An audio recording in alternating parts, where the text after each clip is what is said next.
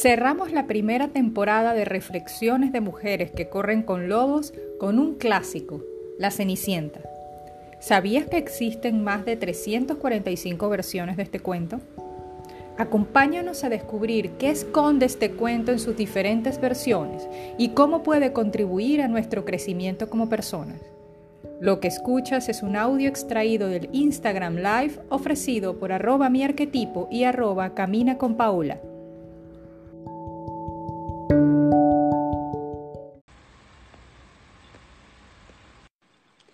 Bienvenidas Sol, bienvenidas a todas. Hoy damos, bueno, no, no nos despedimos, sino que decimos hasta pronto y damos, hoy cerramos con esta temporada de live. Bienvenida, Barbarita. Hola, ¿qué tal? Bienvenidos todos, un abrazo y bueno, bienvenidos a la última sesión de, el, de nuestro live de reflexiones de mujeres que corren con lobos, con muchas, muchas ganas de empezar ya la segunda parte y vamos terminando. La segunda temporada, sí, de verdad que bueno, gracias a todos los que nos han acompañado todos estos miércoles con los cuentos, a quienes eh, nos escriben por mensaje privado, mira Pau, ¿cuál va a ser el siguiente cuento? Estamos esperando la segunda temporada, de verdad que gracias a todos por su, por su apoyo. Eh, yo súper contenta, Bárbara, de, de seguir aprendiendo y de seguir transmitiendo pues todos estos conocimientos también a personas que, que están interesadas en seguir avanzando, seguir creciendo eh, con todos estos procesos que traemos aquí. Gracias a ti por estar con nosotros y, y todos tus, por aportar todos tus conocimientos. No, a ustedes, a ustedes por estar, a ti por inspirarme y a todos los hermeneutas por formar parte de, de estos proyectos que están orientados a nuestro propio crecimiento. Así es. Sin lugar a es. Y bueno, hoy cerramos con uno de los cuentos más populares, ¿no? La Cenicienta, eh, la estaba leyendo, yo dije, bueno, voy a leer, voy a leer, pero el, dark side, porque es, siempre, a ver con qué barbarita hoy, no sé si realmente es también el, válido, porque tú eres la que sabe de esto, pero bueno, leí la parte que yo espero que no sea igual de rompecorazones como la sirenita. Bueno, toma en cuenta que la, que la, que la Cenicienta tiene más o menos 350 versiones. Ok, ok. Ok. Con lo cual, cualquiera que hayas leído es tan válida como, como cualquier otra, ¿sí? O sea, hay muchas versiones porque consideremos que el hecho del pie pequeño tiene mucho que ver y la importancia que se le da al pie pequeño tiene que ver mucho con, con Oriente, con Asia. Entonces ya por ahí nos, nos deja ver desde dónde viene este cuento y qué tan viejo es y todas las adaptaciones y malformaciones que ha tenido este, este cuento que sin duda es extraordinario y es muy popular y tiene mucha cabida dentro del colectivo. O sea, a la gente le encanta este cuento. Y yo creo que una de las mejores eh, preguntas para comenzar es ¿por qué? Bueno, no sé si lo vas a contar. Eso te iba a preguntar, yo, me lo salto. Bueno, yo creo que muchos no sabemos. No, pues, ya, yo lo, yo lo cuento, yo lo cuento. Lo básico, yo, yo preferiría el Disney Style. Sí, ese es el que Para poder, para poder hacer una comparación. Exacto. sí, sí, muy cortito, muy conciso. Claro. Una vez más, como en los cuentos de hadas, sale otra vez este papá, ¿no? Que enviudece y se casa con una nueva mujer, ¿no? Que es esta madrastra malvada que tiene Cenicienta junto con sus dos hijas, eh, que han sido las hermanastras de Cenicienta, y que a pesar de que ella era la hija de papá y la dueña de la casa, pues es obligada a hacer todas las tareas. De hecho, no comía lo mismo que comían sus hermanas y su madrastra, ni tampoco dormía en los mismos lugares lujosos donde ellas dormían. Entonces, ella, ella es relegada a un segundo plano a pesar de ser eh, la hija de la casa. Eh, bueno, bajo todas estas obligaciones y todas estas, estas malvadas tareas que ella es obligada a hacer, un día eh, bueno, llega la invitación a la casa del, príncipe que las invita a todas a un baile. Todas emocionadas, todas estas muchachas empiezan a arreglarse, empiezan a buscar el vestido ideal para esa noche, las mamás la, la apoya y bueno, eh, eh, de alguna manera se le da otra vez la, orden a Cenicienta de que ella no pueda asistir a la fiesta, además no cuenta con la vestimenta adecuada para ir. en la noche del baile, todas las, las, hermanastras y las madres se preparan y ella ve cómo sus hermanas, pues muy bonitas y muy alegres, salen de su casa para participar en el baile. Y allí entonces ella eh, vamos a decir, toca fondo y entre llanto y entre reclamarse a ella misma porque ha sido tan desdichada y porque tiene este tipo de hermanastra, pues aparece esta hada madrina que al escucharla llorar le pregunta que qué está pasando con ella. Eh, Cenicienta le responde, bueno, que todas se han ido al baile y que ella de alguna manera no ha podido acudir. Además, no cuenta con, con, con la vestimenta adecuada para él.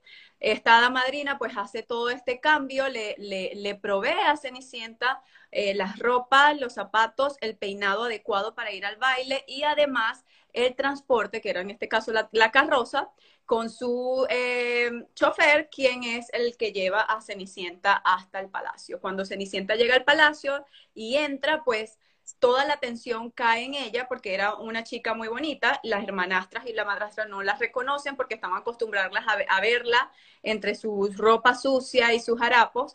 Y bueno, ella pasa la noche del baile. Se le da una instrucción antes de salir, la madrina le da una instrucción y le dice, debes volver antes de las 12, eh, porque de lo contrario todo vuelve a su normalidad. Ella estaba tan eh, embelesada, distraída con el príncipe, el príncipe con ella, ella con el príncipe, que se le olvidó esta instrucción. Cuando el las 12, eh, que apenas eh, Cenicienta pues se da cuenta, ella pues eh, intenta huir lo más rápido posible, ¿no? Antes de que todo, su vestimenta y, y la, la, carroza y todos los objetos que la acompañaban volvieran a su, a su normalidad. Ella de alguna manera entonces arranca, se va a casa, pero en ese camino, mientras huye, se le cae uno de sus zapaticos de cristal. Este zapatico de cristal es lo que el príncipe o la prueba que el príncipe tiene eh, de, que esa, de que esa mujer estuvo en el baile y al siguiente día da la orden a sus sirvientes de que por favor busquen eh, a la mujer que calza y que, que le queda ese zapato. Bueno, se inicia la orden, cuando llegan a la casa, las, hijastras obligan a ponerse el zapato, tratan de todo, dentro de lo posible, de podérselo poner, incluso la madrastra.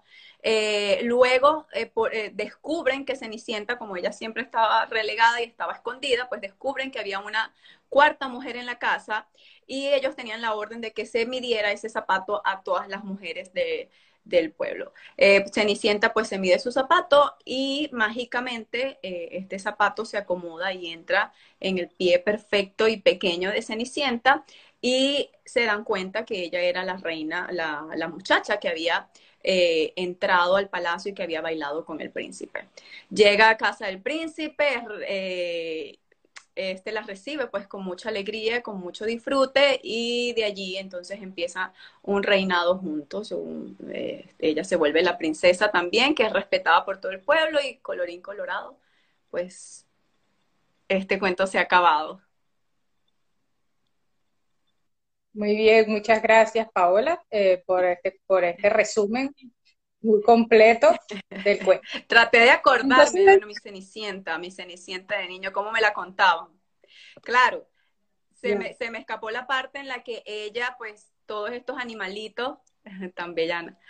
Gracias, Ana, por estar aquí. Todos estos animalitos que ella eh, la, la, rodeaban, eh, fue lo que fueron convertidos en toda esta carroza, en el chofer, en el, todas estas esta, eh, posibilidades, estas oportunidades que se le abrieron para ella poder ir al, al, baile. Correcto. Em, bueno, como habíamos dicho hace unos minutos, este es uno de los cuentos quizás con más repercusión, más famoso y que de alguna manera más recordamos y más... siempre sale de alguna forma la Cenicienta como cuento de hadas premium, premium ¿no? Eh, y la razón o sea, yo les pregunto, ¿por qué? ¿Por qué creen ustedes que la Cenicienta es uno de los cuentos más populares del planeta Tierra? Porque es de... A ver, ¿quién? Porque se trata de adolescentes, de chicas, pues, de muchachas, de, de hermanas, de familia.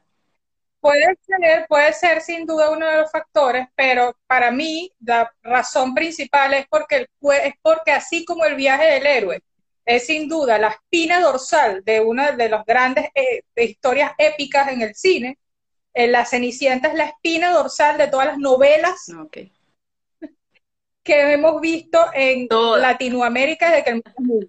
Totalmente. Entonces, eso totalmente. Entonces, claro, de alguna manera la Cenicienta está muy metida dentro de, todos nosotros. la, protagonista independientemente de la que pobre que al final termina maltratada por todos, que al final termina siendo la reina de todo, ¿no? Entonces, que se enamora, el príncipe se enamora de ella y, Exacto, exacto. Gracias por los comentarios. Exacto. Se trata de lo que todas sueñan, dice Brian, porque siempre están los dos polos, lo malo y lo bueno también. Eh, la que sufre, exacto. Eh, de alguna manera eh, está representada la Cenicienta en muchas cosas, muchas cosas, muchas, muchas novelas y muchas historias que hemos visto desde que somos niños, sobre todo en Latinoamérica, ¿sí? no se escapa esta realidad a otras latitudes, pero sobre todo en lo que es América, está bastante implantado este cuento de la, de la, de la protagonista que sufre y es salvada y convertida.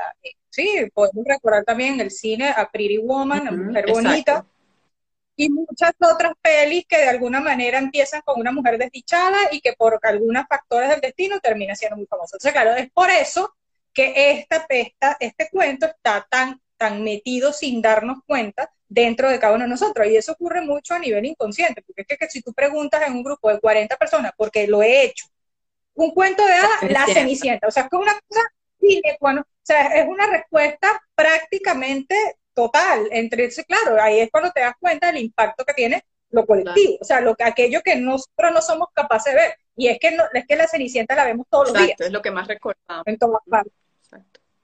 Y no, y no solamente eso, sino que asumimos ese rol. O sea, ese cuento nos vive a nosotros, de muchas formas también. Pero eso es lo que vamos a ver. Acuérdense que los cuentos de alguna manera son muy terapéuticos porque nos ayudan a cerrar ciclos en nuestra vida cuando estamos chiquitos, cuando estamos, somos niños, y creo que eso continúa en la adultez. Entonces, nosotros muchas veces somos vividos por los cuentos sin darnos cuenta, ¿sí?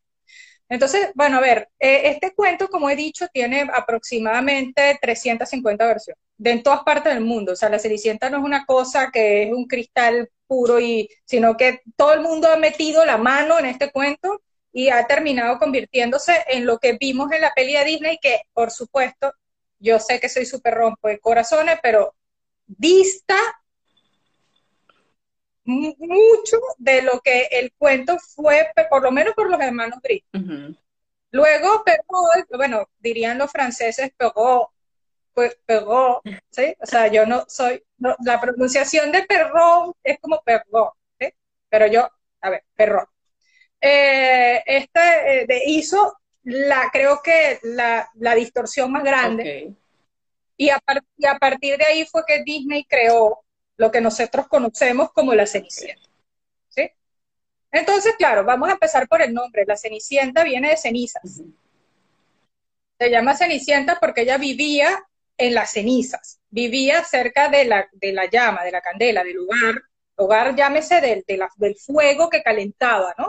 Ella fue, como muy bien decía Paola, relegada a, a lo más bajo. Entonces, claro, cuando hablamos de cenizas, a lo que se refiere el autor es precisamente a que está en lo más bajo que del estrato más. Entonces, claro, la cenicienta, la que está llena de cenizas, la que está sucia, la que está, Relegada a lo, a lo, degradada, pues, a lo, a lo mínimo. Y es un cuento que sin duda el punto focal no es el príncipe ni el nada de eso. El punto focal de este cuento es la rivalidad fraterna. O sea, es decir, esa rivalidad que hay entre los hermanos de sentirse el menos eh, querido, el menos valorado, el menos validado por mi papá, por mi mamá, por mis, incluso por mis hermanos.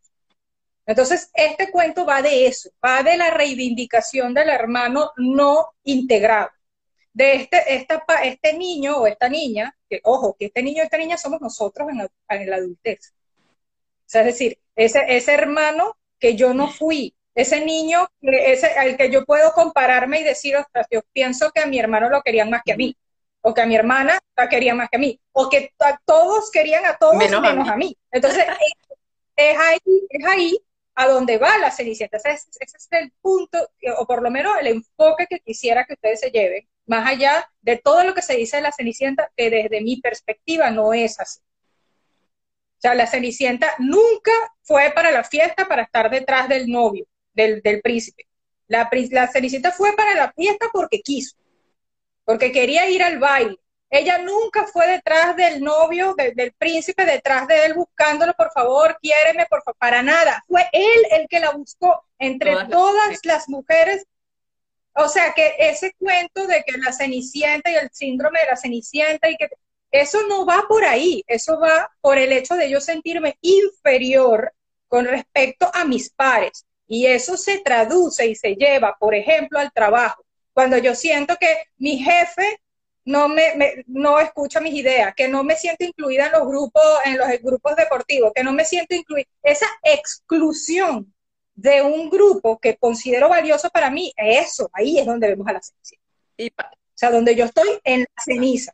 Y pasa totalmente. Por ejemplo, cuando dice la exclusión de los hermanos, que me imagino que se inicia el proceso de exclusión o donde uno se siente más incluido entre los hermanos. Claro, ¿cuántos de nosotros no hemos sentido es que mm, él, él, es tu favorito o ella es tu favorita, ¿no? Y de hecho, y que levante la mano quien no lo ha hecho, ¿cuántas veces, o sea, ahorita lo estabas diciendo y me acordé, me trasladé cuando uno le decía, es que no te acuerdas, tú fuiste adoptado, que le decían a los hermanos. esa rivalidad, los hermanos. esa rivalidad de que, que, tú eres adoptado, yo te voy a decir la verdad. Entonces, esa rivalidad de que, eh, eh, pues, como tú eres el favorito, yo te voy a tratar de hacer la vida imposible. Como eres tú eres el que mi mamá quiere, yo te voy a tratar de, darte allí en donde más te duele, porque realmente tú no, tú no eres parte de esta familia, ¿no? Como tratar de excluir al otro. Pero claro, ya lo vemos en el cuento, por supuesto que no, yo creo que nos ha pasado a todos en algún momento de la vida. el que tiene hermanos lo sabe. Por supuesto. Claro, no, y, y eso de que a mi hermano o a mi hermana todo se le da buenísimo y, a mí no. Mi hermano, mi hermana, este, este, qué sé yo, mi mamá es buenísimo. A mi hermano, a mí no.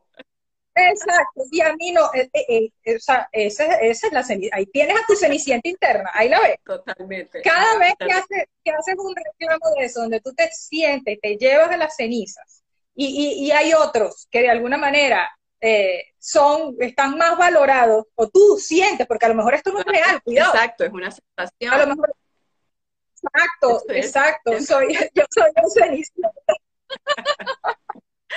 yo, yo creo que he sido, yo he sido también, Brian, total. O sea, yo creo que yo he sido cenicienta, pero claro, por supuesto que sí. Entonces, de alguna manera, de alguna manera es precisamente eso. A lo mejor soy yo la que me pongo en el lugar de cenicienta sin serlo, sin serlo. O sea, por eso es que hay, yo creo que una de las grandes reflexiones que nos podemos llevar hasta este punto es, ¿soy o yo me he puesto, me han puesto o yo me he puesto en el lugar de la cenicienta o del ceniciento? O sea, es decir, eh, eh, esto, esto es muy, muy potente. Hasta aquí el cuento ya. No sé, no sé si tenga que ver, de hecho, o sea, cuando tú preguntas si soy o me he puesto, hasta qué punto lo hemos entendido sin querer así. Porque, por ejemplo, yo soy la hermana mayor y cuando nace el segundo me quitan el puesto. Entonces no sé si de ahí viene como que yo que había sido la luz de los ojos de mi mamá, la única que veía, pues ahora tengo que compartirme. Entonces, ¿hasta qué punto es yo me pongo? Porque ha sido una sensación que yo he sentido realmente claro, si, ahorita lo podemos analizar si viene un bebé recién nacido, yo soy más grandecito, mamá va a estar más enfocada al bebé recién nacido porque necesita de más atención, pero claro, allí e, e, es el proceso biológico y natural que debe darse, pero nosotros no lo entendemos así cuando somos niños, si no lo entendemos como que me, han me, excluyeron. De... Por supuesto. Claro, pero ahora que somos adultos, algo de eso queda ahí. O sea, algo de ese ceniciento, de ese ceniciento queda ahí. Entonces, de alguna manera yo replico ese comportamiento o esa sensación, pues, en diferentes aspectos de mi vida. Entonces, esa cenicienta, bueno, por eso, ¿y quién? O sea, siendo la herida del rechazo, claro. tan popular, o sea, tan, digamos, tan, todos hemos sentido en algún momento de la entonces, claro, ¿cómo este cuento no va a ser importante. Sí que muchas personas en cualquier momento de su vida, aunque sean cinco minutos, pueden sentirse cenicienta. O sea, no soy valorado, no me, soy relegado, relegado, no tome, tengo un proyecto y no lo toman en cuenta, toman en cuenta los proyectos de todos dentro de esta empresa, pero los míos no, a pesar de tanto que me lo he currado, como dicen aquí, que me lo he trabajado, con, mi, con mis ratones que vienen y me ayudan y cantan pronto, pronto, pronto, y yo aquí haciendo mi proyecto y de repente nadie le presta atención y mi jefe, que es la bruja, dice, no, tú no vas para la fiesta. O sea, lleven esto a cualquier aspecto en su vida y se van a dar cuenta de cómo hemos, este cuento nos vive a nosotros en todos los días del mundo, en todas. Me da mucha risa ver la similitud, no, no lo había visto desde allí, pero Claro, total. Y, puede pasar entre las parejas también, Barbarita. Eso, a veces yo sentirme como tal vez no querida, no incluida por mi pareja, sino sentirme como... O, o es como en el grupo, bueno, hay un grupo. Sí, sí es, es, una buena pregunta porque yo creo que desde el punto de vista de la pareja a lo mejor podríamos verlo desde otro, desde otro punto de vista, pero yo diría que sí, cuando yo como mujer me, me, me yo misma me pongo en tengo que ser la ama de casa, tengo que limpiar, tengo que acomodar, tengo, ¿sabes? O sea, yo misma me pongo el papel de la cenicienta, pues que él prefiere los, es que él prefiere los amigos que estar conmigo, por ejemplo, cuando a veces sale. Ya, pero es que si, me cuesta, si te soy muy honesta, me cuesta verlo fuera de los fraternos. Pero, pero posiblemente algo, tendría que, pensarlo un poquito más para poder dar una respuesta con la que me sienta conforme. En este momento yo lo veo más en lo fraterno, en, el, en, el, en, un grupo, en un contexto donde hay relaciones eh, interpersonales. Sí, sí, sí, sí, donde yo me, me, yo mismo o, me, soy puesto en un lugar donde no se me valida, donde no se me valora, y me siento literalmente en la sensación. Y esa sensación es muy desagradable, obviamente, a nadie le gusta estar ahí, a nadie le gusta sentirse de, de esa manera, ¿no? Totalmente. Entonces, claro, viéndolo desde el punto de vista de lo fraterno, sí es verdad que yo puedo tener una gran rivalidad con mis hermanos o mis hermanos pueden tener una gran rivalidad conmigo, pero también es importante ver cómo me siento yo con respecto a mis padres al respecto. Okay. O sea, eh, valga la redundancia. Es decir, tengo la rivalidad, la guerra, muerte, juego de tronos con mis hermanos, pero cómo me siento yo con mi padre y con mi madre. Es decir, la única emoción que me viene lógica es celos. O sea, es decir, con mis hermanos peleo a muerte, a cuchillo, pero a mis padres yo lo que siento es celos, porque a ellos y, a mí no. Entonces, claro, aquí podemos ver arquetípicamente cómo de repente y mágicamente, de ahí sí aparece la hada madrina y dice, bu, convierto a mi madre en la madrastra y a mi padre en el ogro. Ah, claro, exacto, exacto. O el papá que no hace nada mi papá que no me defiende, estás viendo esto y mi papá que no me defiende, porque el, padre pues está un poco... Exacto, exacto, exacto, y llevándolo a la vida de todos los días, correcto, al padre que no defiende. Entonces, claro, vemos cómo los arquetipos se hacen presentes en el momento en que mi madre bondadosa y dulce y cariñosa se convierte en la madrastra mala que tiene unos hijos que yo con los cuales yo no me llevo. Sigue siendo la misma mamá y siguen siendo los mismos hermanos, solo que lo que estoy viendo yo es el aspecto sombrío del, del arquetipo. ¿Sí? ¿Se acuérdense que en los cuentos de hadas, la madre siempre es la misma madre, solo que la diferencia entre madrastra y madre es la madre buena y la madre mala que vive dentro de mí como madre. Exacto. Entonces, claro, en, la Cenicienta, esto no lo muestra el cuento de Disney, obviamente, pero en la Cenicienta la madre muere por supuesto, como todos los cuentos. La madre de la cenicienta se, muere. Por eso él se casa y, otra vez. Y ella, eh, por eso se casa otra vez con esta mujer que tiene estas dos hijas que me acuerdo que son súper, súper odiosas y me recuerdan también los gatos de la, de, la dama y el vagabundo, que eran dos gatos siameses que eran súper super antipáticos. También están las hermanas de Marge Simpson, Ajá. que son sí. de alguna manera, sí, o sea, es esa rivalidad entre los hermanos que Caín y Abel. Exacto. Ok, ok. Entonces, entonces eh, son esa rivalidad que existe entre los hermanos. Entonces, Caín, celoso de Abel, porque no tenía la atención de su papá, lo mata. ¿Se acuerdan de sí, eso? Sí, sí. de la historia bíblica. Entonces, claro, las hermanas de March, celosas, se alejan y se obstruyen a través del cigarrillo y todo este tipo de cosas, ¿no? Pero es otra historia. Un día deberíamos hacer algo con los Simpsons, porque los Simpsons tienen demasiado. Bueno, a mí me encantan además. Bueno, en fin.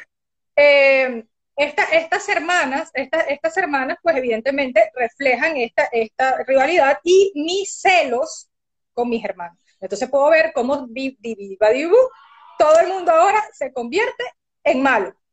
ya es la madrastra, ya es el padrastro, ya son los hermanastros. ¿Por qué el astro? O sea, ¿por qué tienen que ser hermanastras y hermanastros? Porque claro, si en el cuento de hadas yo estoy leyendo que son hermanastros, yo pienso, qué malos son estos hermanastros. Esta no es la relación que yo quiero tener con mis hermanos. Entonces ya empiezo a hacer una diferenciación de cómo me quiero comportar con el hermano que tengo en casa.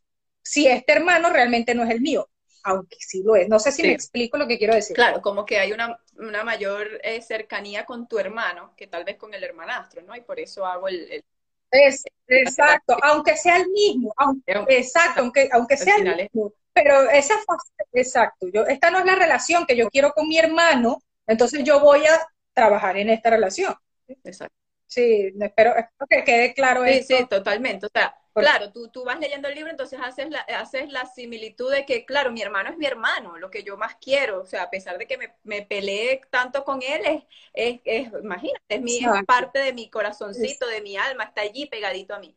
En cambio, el hermanastro, yo lo puedo ver como alguien que está fuera de, de, de, esa conexión tan, tan cercana a mí. Entonces, claro, esto no es lo que yo quiero, esto no, esto no es lo que yo siento con mi hermano, lo siento con el hermanastro. Exacto, exacto. Aunque, repito, el hermanastro sea la faceta oscura del hermano, aunque sea exactamente el mismo hermano que te hace bullying, es el mismo hermano que, tú quieres mucho, solo que en este... Exacto, eso, exacto, muy bien. Entonces, claro, esto es importante entenderlo porque en los cuentos de hadas lo que estamos viendo son facetas y polaridades de los mismos personajes que relativamente, o, bueno, si no es en todos, viven dentro de mí. El cuento de hadas ocurre contigo sentado en el sofá con los ojos cerrados, como siempre digo. Solo que aquí exteriorizamos, ponemos en el afuera estas cosas para poderlas ver, porque si no, no las veo. Exacto. Es más fácil proyectarla entonces desde el, desde el hermanastro que desde mi hermano, ¿no? Luego yo hago la similitud de que es este. En mi mente, aún, sin, sin, ser consciente de eso, yo lo hago, mi mente se ocupa. Eso ocurre. Esas integraciones ocurren cuando tienen que ocurrir. Entonces, por otro lado, cuando vemos este cuento, que es súper interesante, y vemos cómo estas hermanastras son malignas, también de alguna manera eh, validan mis sentimientos o sentimientos oscuros que yo pueda sentir hacia ellos. ¿Cómo no me voy a sentir mal si estos son así, así, así, así? De alguna manera, cuando vemos eso, cuando vemos en el afuera esa relación eh, hermanastro, hermano, tan mala, claro, ¿cómo no? Yo me, no me siento mal sintiendo esto que siento por esos hermanastros, porque es que se lo merecen que yo lo sienta, porque ellos son muy malos con Cenicienta. No sé si me explico. O sea, puedo validar esa sensación, esa rabia, que a lo mejor no, no, proyecto, no manifiesto a mi gente, a, mis hermanos, pero sí puedo hacerlo a través del cuento. Y de alguna manera hay un, una canalización de todo eso que yo siento. Esa es otra razón por la que no, este cuento es tan popular. Todos odiamos a las villanas que aparecen en las novelas. Aunque nos parezcan fascinantes en el por dentro, estas villanas de las novelas son fascinantes y, las odiamos. ¿Por qué? Porque claro, yo no, es más fácil odiarlas a ella y drenar esa rabia de aquello, de aquello que no puedo decirte a ti que te tengo aquí al lado de mi casa. Claro yo hago la interpretación de que han sido tan malos conmigo que obviamente por eso te tengo que odiar. Me has quitado el puesto que obviamente te tengo que odiar. Claro, claro. Entonces eh, se justifica ese odio al opresor. Porque lo puedes ver en el afuera y de alguna manera este, eh, lo, lo, sublimas, lo, lo, toleras incluso, lo, puedes, lo puedes llevar adelante. ¿sí? A ver, ¿qué más? ¿Qué más tenemos por aquí? Vale, es importante entender que arquetípicamente el hecho de que ella esté en las cenizas y que ella esté en el fondo y ella sea la que se ocupa de mantener el fuego de la casa, esto es otra cosa que no dice el cuento de Disney, pero es así. eh, nos recuerda un poco a Basilisa. De hecho, tiene, tiene mucha similitud. La hermana, Entonces, claro. El papá que se va, claro. Entonces, claro, esa, esta, esta persona, este personaje, la Cenicienta, al mantenerse cerca del hogar, hogar como fuego de la casa, recordemos que las hogueras representan el amor de madre, representan a la madre. Entonces, de alguna forma es la, la, la, cómo ella se siente cercana a esa madre que ha muerto, a esa madre que ya no está, porque ahora mi madre es madrastra. Entonces, ese recuerdo, esa, esa sensación de, cobijo, de calor, de seguridad y de protección, de alguna manera lo representa esta hoguera que estoy tan cerca de ella que hasta me lleno de ceniza, por eso soy la cenicienta. Ese apego a esa madre idealizada que probablemente que ya no está en el cuento. Y de la que ella tiene que salir, ella tiene que salir de ahí. Por eso es que viene la de Madrid. Si yo, Cenicienta, me encanta la ceniza y me encanta estar pegada en el piso, me encanta que me traten mal y me encanta que me ignoren y yo me quedo ahí, no hay cuento, ella tiene que salir de ahí. Ella tiene que lograr salir de esa, de esa sensación de absoluta indefensión, vulnerabilidad, acoso y además irrespeto por parte de las personas que viven con ella. O sea, ella tiene que salir. Ese, ese es el viaje heroico que hace la Cenicienta. Poder ser capaz de decir no, más.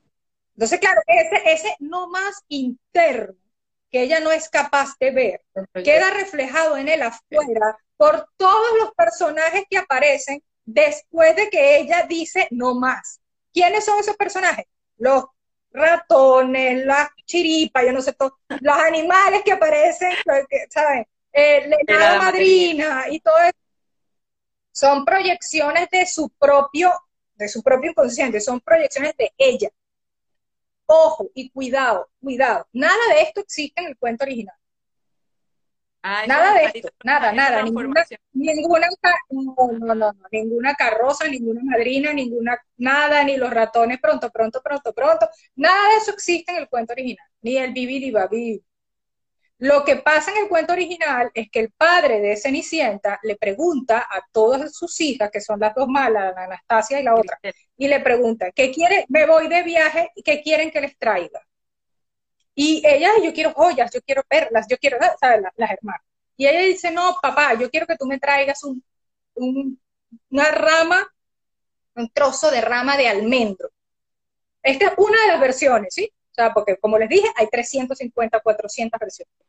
Entonces, el padre le trae a toda su, cosa, nuevamente, vamos a la bella y la bestia. Yo quiero, papá, que tú me traigas una flor. Claro, la bella y la bestia le Esa pide sencillez, la sencillez. Entonces el padre le trae una rama de almendro. Y esta rama de almendro, ella la siembra en la tumba de su madre. Y de tanto llorar y de tanto rezar y de tanto cuidar esta, esta rama de almendro se convierte en un gran árbol que es quien le da el vestido. Ok. No es, no es la... ratón ni nada. No, no, no, no. O sea, esta rama de almendro es, digo, de alguna manera, eh, la, madrina, ¿sí? Pero es la madre, es la representación de la madre que le dice, o sea, su madre interna que le dice, te levantas y te vas. Y ya basta. Y te vas a tu fiesta, ¿sabes? O sea, ya está. ¿Sabes? O sea, ya está. Entonces, esto es importante porque no hay una madrina. ¿Saben por qué es importante? Porque la madrina aparece de la nada como que, bueno, un día ella estaba triste porque le rompieron el vestido, ¿se recuerdan? Que las hermanas atrás le rompieron el vestido y tal, ¿no? Entonces ella, eh, ella está llorando, me acuerdo perfecto, y aparece la gordita, ¿no? Toda, toda, yo te, yo te, yo te, tranquila que yo te resuelvo. No, no, no. En el cuento original, ella tiene una ramita que se va a convertir en un árbol. Eso denota que ha pasado el tiempo y ese tiempo ha hecho que ella madure. No es de la noche a la mañana que aparece un hada y ¡pum! No, no, no, es que ha habido un proceso que se simboliza a través del crecimiento de este árbol. Y que donde yo estoy ya lista para la para enfrentarme no y, poner las protecciones que yo necesito, o sea, desarrollar la protección que yo necesito para enfrentarme a ese mundo.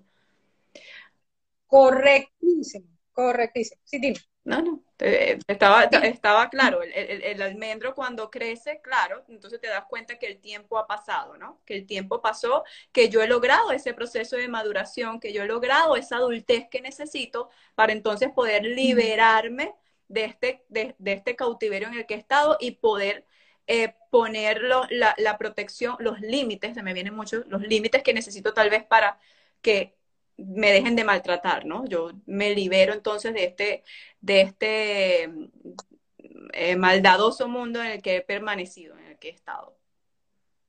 Correcto, en el que yo misma me he puesto, porque estaba en el arquetipo del inocente. Estaba en un arquetipo, estaba, estaba completamente constelada en mi inocencia, mi vulnerabilidad, en mi indefensión. Pero eso siempre llega a un fin porque si no, no tendríamos historia y no tendríamos cuenta. Entonces, claro, e, e, es interesante entenderlo así, de que es un proceso que está ocurriendo porque los cuentos de hadas son muy respetuosos de los procesos. Nada es fácil, nada es instantáneo. En los cuentos de hadas nos recuerdan que no hay soluciones fáciles en la vida. Por eso es que la presencia de una hada madrina, desde el punto de vista, y me disculpan todos y todas los que están presentes, es, dañó el cuento. Ah. Porque, es que, porque claro, y yo, y yo estoy de acuerdo con las personas que piensan que, porque esto, esto no lo digo yo, esto lo dicen muchos autores, ¿sí? O sea, daña el cuento porque nos da la sensación de que la solución fue inmediata. Exacto. Y no fue así.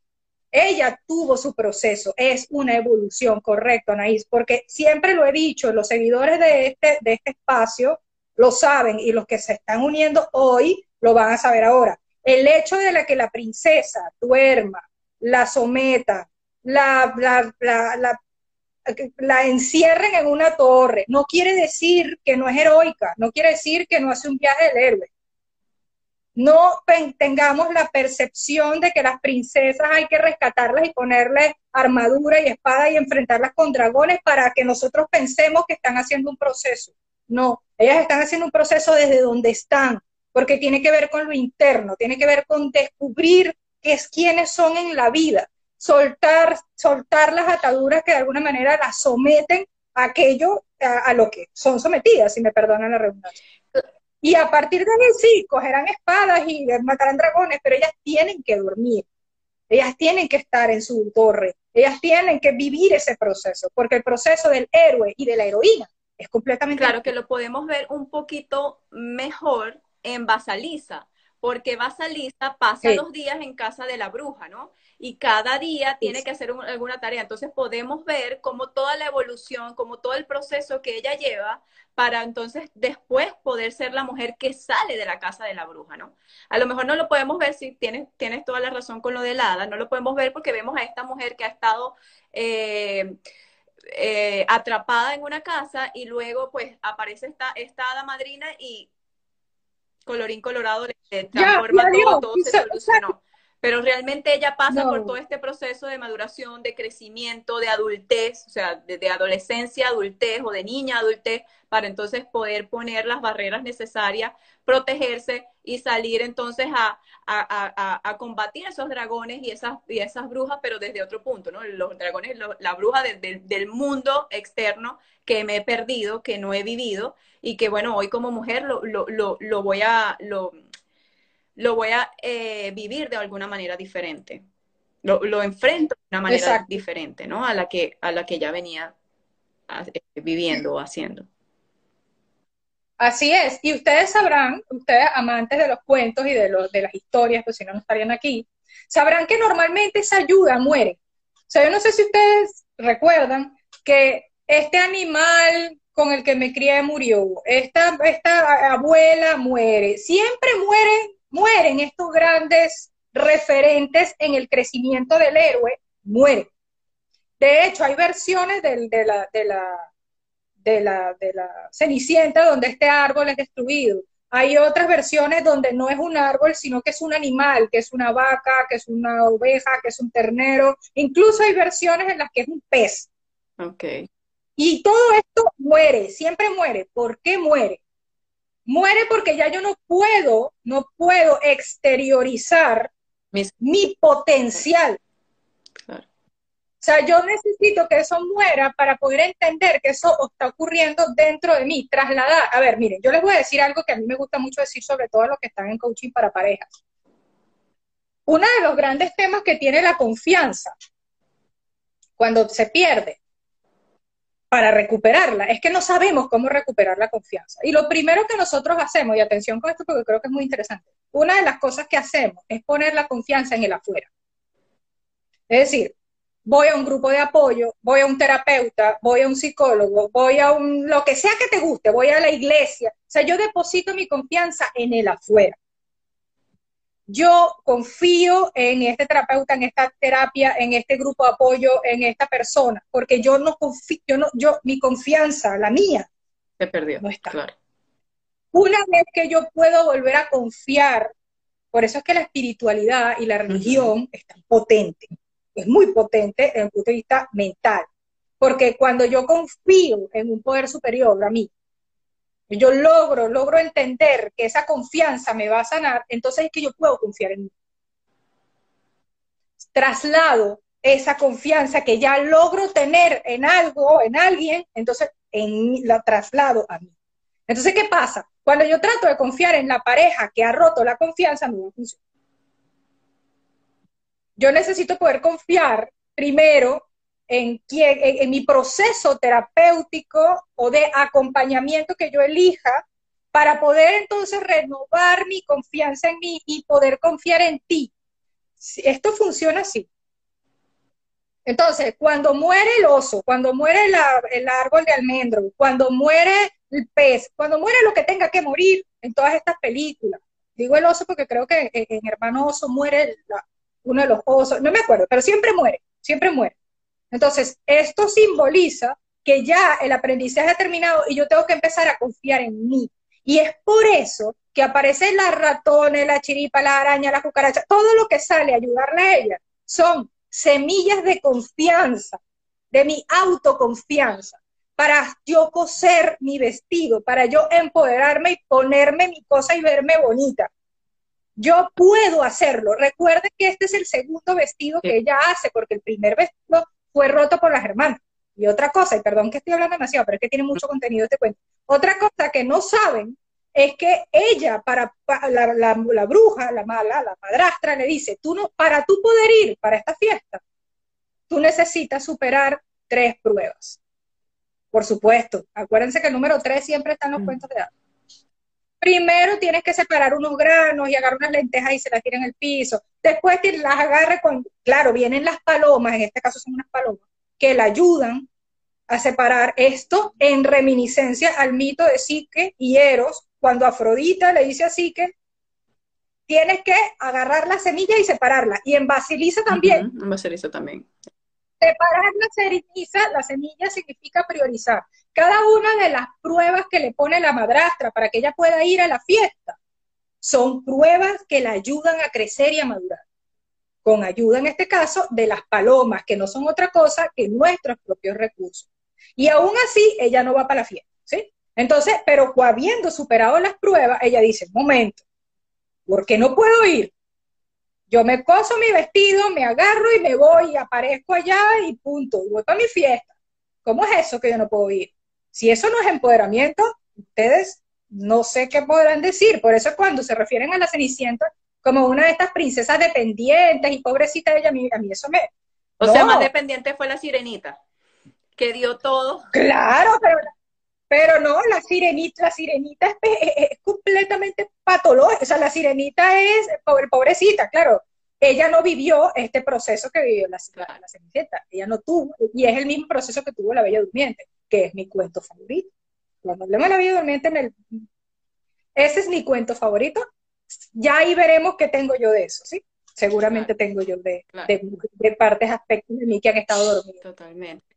Que han sido despertados. Me llama la atención, Barbarita, también cuando haces, claro, muere esta figura dice que hace referencia en los cuentos que muere esta figura que de alguna manera es la que le ha dado las herramientas. Claro, es como esa madre, ¿no? Que me, que me cría para la vida que me da, o bueno, lo que se espera de las madres, que me críe para la vida, que me dé esas herramientas, para entonces yo después eh, eh, poder volar, ¿no? Poder iniciar ese camino. Entonces, por eso, ese, por eso esa simbología, por eso ese, ese, ese, símbolo de la madre o de la persona o el animalito que te ayuda o la hada madrina debe irse, debe morir, para entonces yo poder entender que esto es interno, que esto yo, entonces, eh, está en mí y yo lo puedo hacer.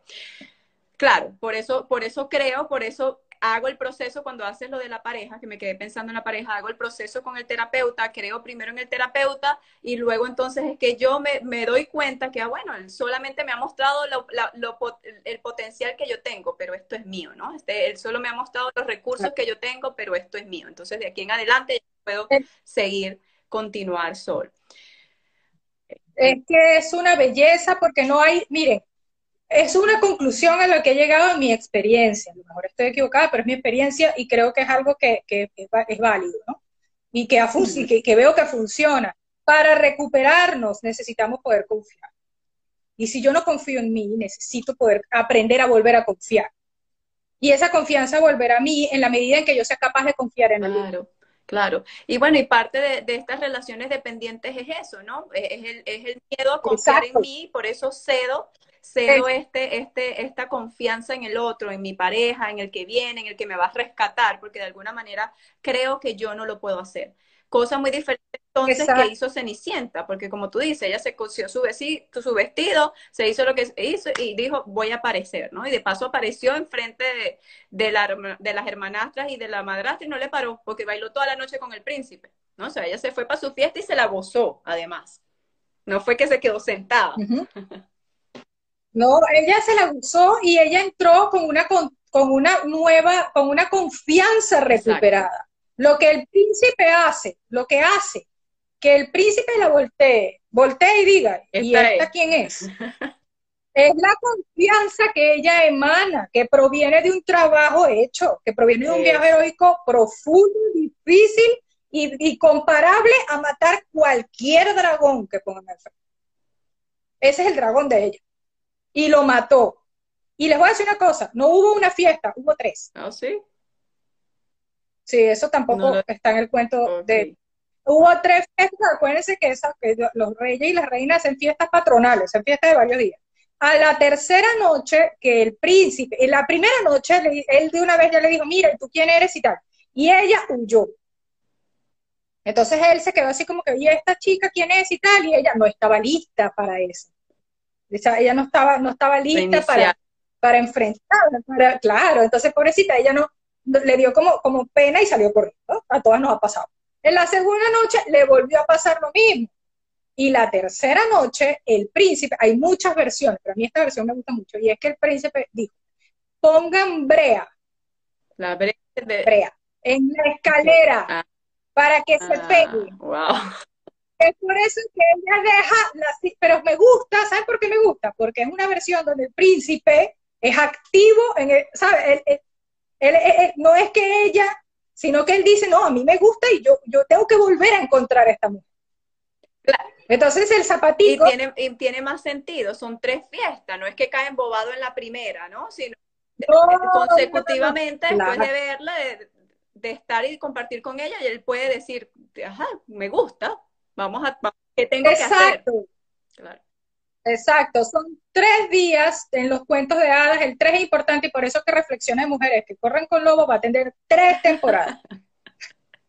bueno, ya, ya lo dijiste. tres temporadas, la tercera solo mitos. Entonces, o sea, porque es que ya los cuento, a no ser que tengan más cuentos, que, quieran, pero bueno, eh, a ver, eh, él hace el esfuerzo. No es que, ay, pobre. ¿Y ahora quién podrá defenderme en plan Chapulín Colorado? No, no, no. E, él hace el esfuerzo y la va a buscar. Y le dice a su gente, miren, me consiguen a esta mujer. Ella necesitaba ser encontrada en su forma o En su, en su, como es ella realmente, como era ella. Con sus harapos, con sus cenizas, para que el príncipe finalmente la reconociera y dijera, ok, sí, te reconozco y te acepto. como en la intimidad. O sea, eh, no en la intimidad sexual, sino en la intimidad de conocerte realmente quién eres sin esas máscaras, sin, sin, sin esa eh, fachada inicial que todos presentamos, sino a ver quién eres realmente. Por, eh, claro. la intimidad, la intimidad sexual se la dejamos a los freudianos que dicen que la zapatilla, la zapatilla en el zapato tiene una, un símbolo, o sea, este, este, a ver, a ver, este, este zapato pie es cabe perfecto dentro de esta zapatilla. Los freudianos hacen fiesta con eso. Porque es completamente sexual. O sea, esto es lo que este es, este es el que me calza. Este es el mío. Ese, ese, eh, ¿sabes? Bueno, ya saliendo de, esa parte sexualosa, podríamos hablar de que ese, ese ponerte el zapato y que te quede es como cuando te ponen el anillo de compromiso. Que sigue siendo algo muy sexual, ¿sí? Sigue siendo algo bastante es lo que les digo, aquí los freudianos gozan. Pero bueno, nosotros no, vamos a salirnos de ahí. Eh, bueno, el punto es que cuando ella huye estas tres noches de fiesta, la primera se esconde. Eh, creo que se esconde en un palomar, si la memoria no me falla. Y el padre de la, de la Cenicienta rompe, destruye el palomar. Después ella se esconde en un peral, o sea, unas plantas de pera. Okay. Y el padre destruye. Entonces, claro, esta destrucción del padre, del escondite de ella, es precisamente el permiso que le dio el papá de Bella a Bella cuando le dijo, ve. ¿Se acuerdan? Bueno, tienen que, no sé, si no escucharon el cuento de la Bella y la Bestia, la Bella y la Bestia tiene un, símbolo muy bonito que es el padre, el padre la deja, el padre a través. Sí, sí, sí, sí, sí me acuerdo. Exacto, el padre pone le dice, la llave, pone la llave en la carreta y deja que se vaya te dejo ir. O sea, aquí mi relación de padre contigo ha terminado.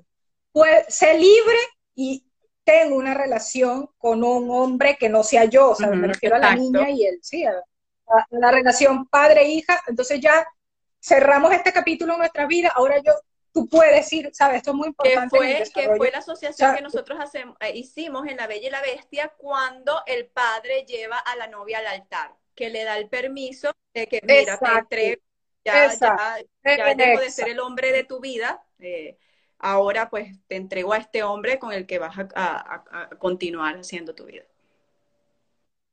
Exacto. Entonces, claro, aquí es un poco lo, esa destrucción del escondite de ella, es, es, se puede entender como el permiso del padre, ah, no, mira, sí, ya está. Tercera vez, que es cuando va, ella se va y él la busca con el zapato, que hay versiones donde él mismo va y hay versiones donde él, manda, a sus sirvientes a que sí. O sea, ahí depende de la versión. Pero bueno, al final a ella le queda el zapatico y eh, se casan, ¿no? Ahora, otra cosa que tampoco sabemos, eh, que poco se habla, es el hecho de que las hermanas de la Cenicienta eh, se amputan los pies para poder entrar dentro del zapato. Cuando el, cuando el príncipe llega con el zapato a casa, hay versiones, versiones donde la, la, um, hermanastra 1 dice, a mí me queda el zapato, y cuando ve que el dedo gordo del pie no le entra, se lo corta. Hay versiones donde se lo corta la madre, hay versiones donde se lo corta ella misma. Cuando ella se pone el zapato, el príncipe se la lleva. Ay, bueno, ya conseguí a la mujer del zapato. Y se va. Pero hay versiones donde las zapatillas de cristal y hay versiones donde no. O sea, entiendan que hay demasiadas versiones de este cuento. Entonces, hay unos pájaros, unos pájaros, unas palomas que posiblemente sean las mismas palomas que, que las que ha acompañado ella antes, que le dicen al príncipe, eh, cuidado, que está sangrándole el pie. El príncipe no es capaz de verlo y cuando él ve que le está sangrando el pie, dice, no, tú no eres. Y se devuelve y busca a la segunda hermana la segunda hermana se va a poner el zapato, no le queda y se corta el talón.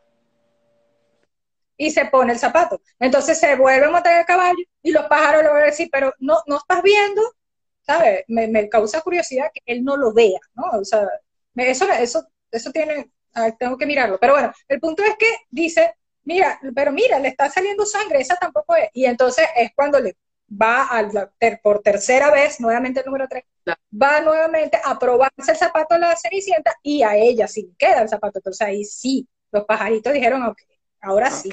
Y es estas, palomas vienen a formar la misma simbología de las palomas de Hansel y Gretel. sí, sí. sí. Sí, sí, sí, sí, sin duda, sin duda, estas palomas tienen Entonces no puede estar representado cuando tú dices, me llama la atención que él no lo pueda ver, sino las palomas, no puede estar representado por ese, esa espiritualidad interna de él, o esa, esa intuición interna que cuando él la desarrolla se da cuenta, esta no es, esta no es la mujer. No sé si me explico. Puede ser. Sí, las palomas normalmente representan algo espiritual, representa la paloma muy relacionada con lo divino, ¿no? Entonces algo así como una protección por encima, por lo espiritual. Entonces, de alguna manera podría, podría ser la paloma el que le diga al príncipe, estas palomas están relacionadas con ella, porque estas son las palomas que le ayudan a separar la semilla, estas son las palomas que de alguna manera la han acompañado o sea, entrar en el tema de las palomas es súper profundo porque los pájaros tienen una simbología grandísima. Pero generalmente está relacionado con aquello divino que me acompaña, con aquello, aquello que, que, es superior a mí. Podríamos decirle algo protector del príncipe, que de alguna manera ya sabía que esto iba a pasar, como pasó con Hansel y Gretel. Sí, para que le pongamos una ganancia ahí al príncipe, de que, que él lo pudo claro, en algún punto. Lo Exacto, exacto. No, pero el príncipe hizo. O sea, yo, yo este príncipe no es lo mismo que Eric. Eric en la sirenita. hizo nada. Nada. Lo único que hizo fue ser bello. Ya está. Pero aquí este príncipe por lo menos pudo, hizo, ¿sabes? Hizo, hubo una movilización. O sea, el, el, se, se movió. Eso, eso punto positivo para el príncipe. Bueno, entonces, claro, cuando ellos se casan, hay versiones donde la sirenita, donde la cenicienta, llama y es bondadosa y perdona a sus hermanas y las pone a, vivir en el castillo y las casa con los, los, chambelanes, de esta gente famosa, eh, eh, altas alcurnias, ¿no? Hay versiones donde no, hay versiones donde estas palomas le pican los ojos a las hermanas y las dejan ciegas. Estas mismas pues, palomas terribles, estas mismas palomas pican los ojos y las dejan ciegas en castigo por haber sido castigo malas. Tan, ah, mal, tan malas. Ah.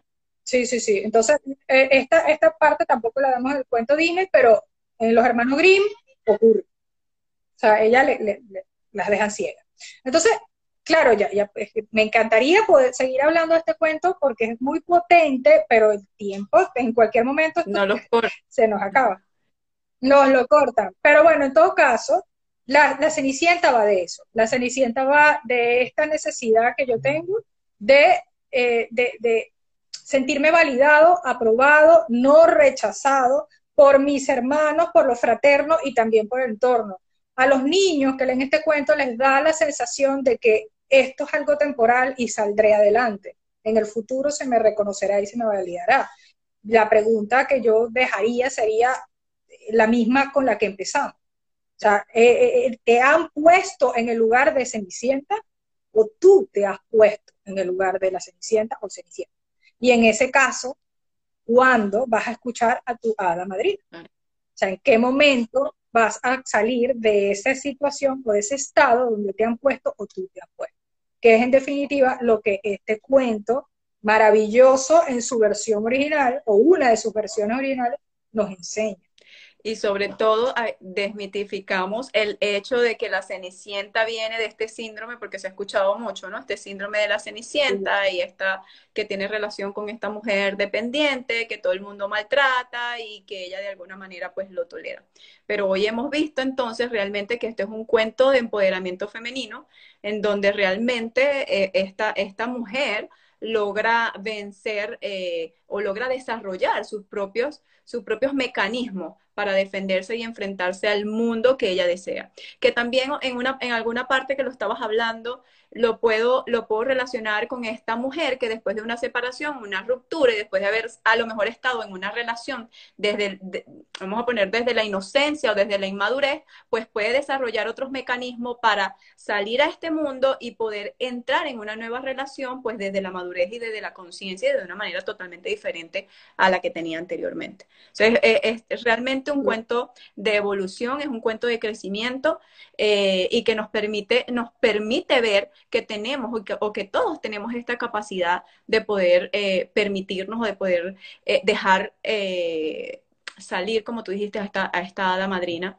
y a todas estas herramientas que yo tengo para colocarme en la posición donde debo estar y no en la cenicienta, ¿no? No, no dejarme allí en esa cenicienta como dijo Brian también, que dijo que era el ceniciento, pues creo que también es un, es un cuento que se puede adaptar, no creo que tenga que ver con el género, pero sí esa capacidad también de, como hombre yo tengo de, pues, de salir adelante y de, evolucionar y crecer, como también lo tengo.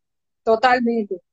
Totalmente. Esto, eh, aquí la cenicienta puede ser hombre, puede ser mujer. Ese aspecto nutricio o este aspecto de la madre no tiene que ser la madre, puede ser también el padre. O sea, es decir, aquí mm, las variantes son las que todas las que ustedes necesiten para su propio crecimiento. En este caso estamos hablando de la madre y de la doncella, pero puede ser perfectamente llevado a cualquier escenario, a cualquier género, a cualquier vinculación e incluso a cualquier situación fuera del cuento de hadas de la pareja y la familia. Lleven esto al trabajo, lleven esto al deporte, lleven esto a su círculo de amigos. o sea, ¿en qué aspecto me siento yo cenicienta ¿En qué aspecto me siento yo ceniciento? ¿En dónde estoy, en dónde estoy siendo puesto en la ceniza? ¿Dónde no estoy siendo valorado? ¿Por qué?